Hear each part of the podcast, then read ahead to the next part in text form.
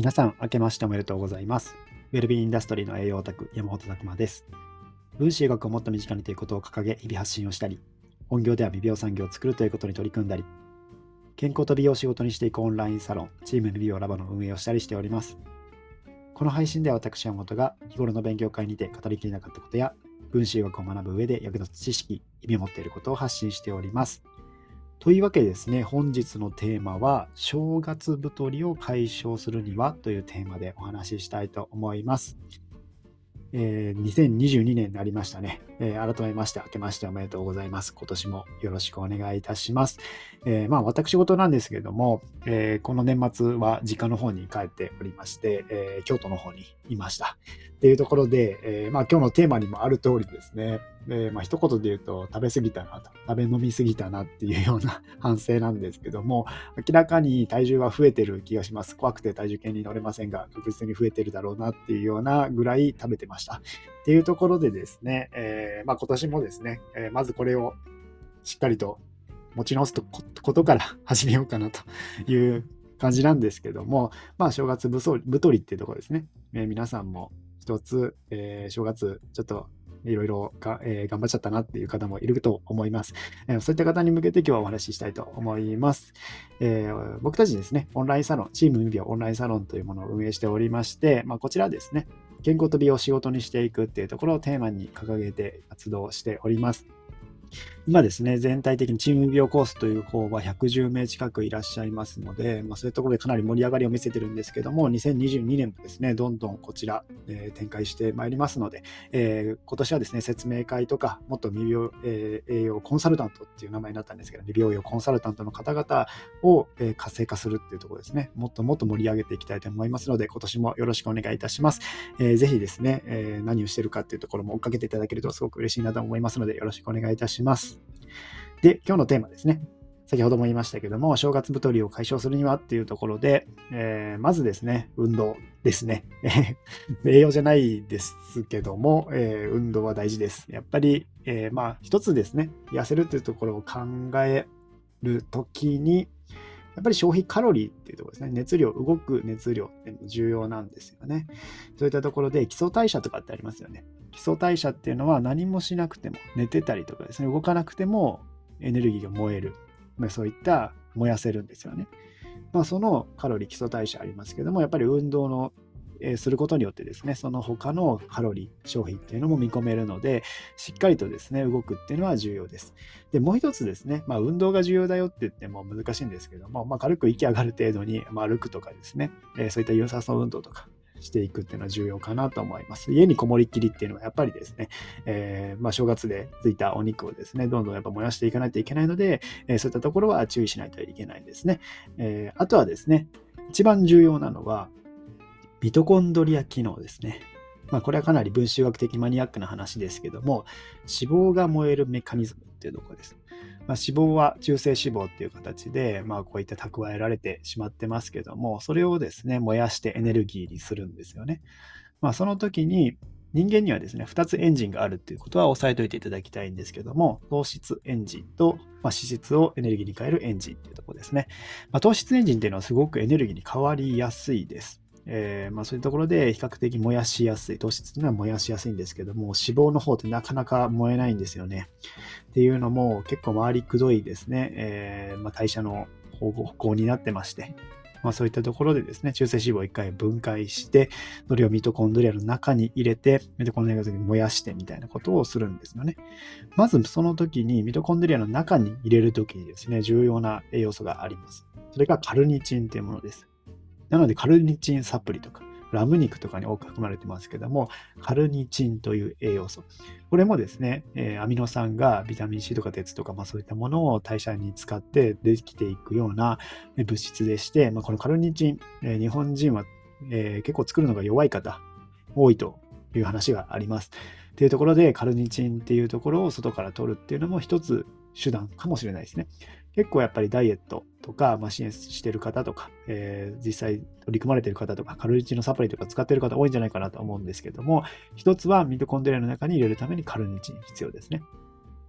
で、さらにですね、そこから燃やしていくために、ですね、脂肪酸っていうものは炭素がいっぱいつながってるので、それをベータ酸化っていう形でどんどんちっちゃくしていかないといけないですよね。その時に使われるのがビタミン B2 とか、まあ、ビタミン B 群ですよね。こういったものがたくさん必要になってきます。そういったもので、どんどんベータ酸化っていう反応を行っていって、エネルギーに変えていく、まあ、えー、流れがあるんですけど、ビタミン B2 とかも重要ですね。で、もう一個重要なのが、まあ、初めの方に言ったんですけども、ミトコンドリアの機能です。ミトコンドリアのその回路がですね、うまく動いてないと、当然ですね、そこの、えー、能力っていうのが下がってしまうわけですよね。やっぱり燃やしてるのはミトコンドリアなんです。結局脂肪とかも燃えて、材料としてがあって、それがミトコンドリアに入って、それを燃やして燃焼させてエネルギーに変えていくっていうのもミトコンドリアの機能なんですよね。まあ、なので、えー、ミトコンドリアがま嫌なもの、まあ、糖質とかもそうですし、あとは重,、えー、重金属とかもそうですし、運動不足とか、あとは栄養不足とかですね、ストレスとか、さまざ、まなそういったミトコンドリア機能に良くないことっていうのはやっぱりダメージを与えていくので、ちょっと注意が必要かなと思います。で、もう一つはですね、糖質エンジン。やっぱ糖質を控えるっていうのも重要ですね。さっき言ってたカロリー、消費カロリーを、えー、やっぱりですね、上回ったぐらいエネルギーとか、えー、まあ、そういった余分なものを取っているとですね、当然それがまた蓄積の方に回ってしまうので、えー、どちらかというと、やっぱ糖質っていうのは気にしないといけないんですね。まあ食べ過ぎたのであれば少し控えるとかっていうのも必要だったりもします。で、糖質エンジン、脂質エンジン、最初の方に話しましたけども、これどちらかを使うかなんですよね。両方フル回転させるっていうのはなかなか難しいようで、まあ、糖質エンジンを抑えると脂質エンジンに切り替わると。でどちらかというとですね、飢餓の時に働くのが脂質エンジン、油を燃やすエンジンだと思っていただければいいんですけども、まあ、昔はですね、こうやって脂肪ってやっぱりこう重要なエネルギー源だったんですよ。えー、食べれる時に食べて脂肪として蓄えて、で、冬とかそういって食べれない時ですね、は、そういう脂肪からエネルギーを使って、えー、こう動いていくというところですね。まあ、そういったところで、やっぱり糖質、まあ、食べる時に使うエンジンと、えー、こういった食べれない時に使うエンジンですね。まあ、そういった時に必要なのが脂肪を燃やすエンジンなので、まあ、そういうところで糖質の食べ過ぎっていうのは注意ですし、そういった脂肪を燃やすエンジンですね。そういったものをしっかりと活性化させていかないといけない。まあ、そこで一つ面白いのは MCT オイルとかも面白いです。まあ、いきなりですね、ちょっとあまり、えー、一気にですね、MCT オイルをガブガブ飲んでると腸が焼けるようになっちゃうので注意しないといけないんですけども、MCT オイルっていうのは比較的そういったエネルギーに変わりやすいものなんですよね。脂肪のそういった回りくどいような、え反応をすっ飛ばしてエネルギーに変わりやすい。そしてそういった脂肪の代謝にスイッチを入れてもらいやすいというところで、一つですね、MCT オイルっていうのもやっぱりこういった時には一つ使ってもいいかもしれないですね。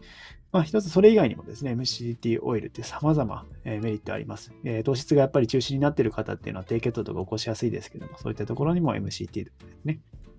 も重要だったりしますし、えー、まずはですね、そういった、えー、一つ回路を意識していただくというのが分子栄養学的よりのお話かなと思います。まあ、ミトコンドリアのそういった活性度合いっていうのも重要ですし、まあ、しっかりと運動するっていうのも重要なんですよね。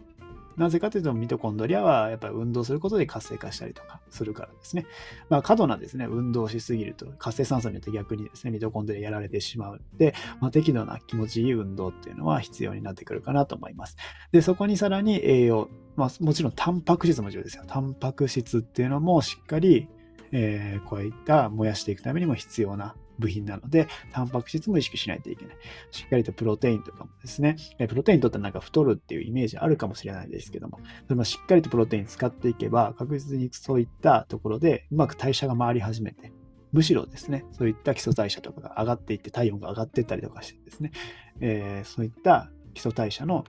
モードを上げてくれるというところもあるので、タンパク質も意識するっていうのは重要かなと思います。特にですね、低体温の人は注意しないといけないですね。35度台とかの方っていうのは、そもそもやっぱりミトコンドリアの機能とかっていうのがかなり落ちてる可能性が高い